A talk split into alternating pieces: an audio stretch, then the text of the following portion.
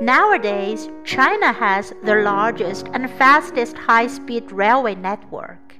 The speed of high speed trains will keep increasing, and more cities will build high speed railway stations. High speed railway has greatly shortened the traveling time of people.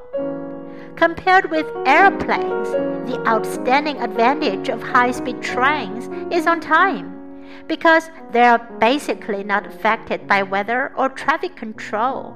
The high speed train has greatly changed the way of life of Chinese people.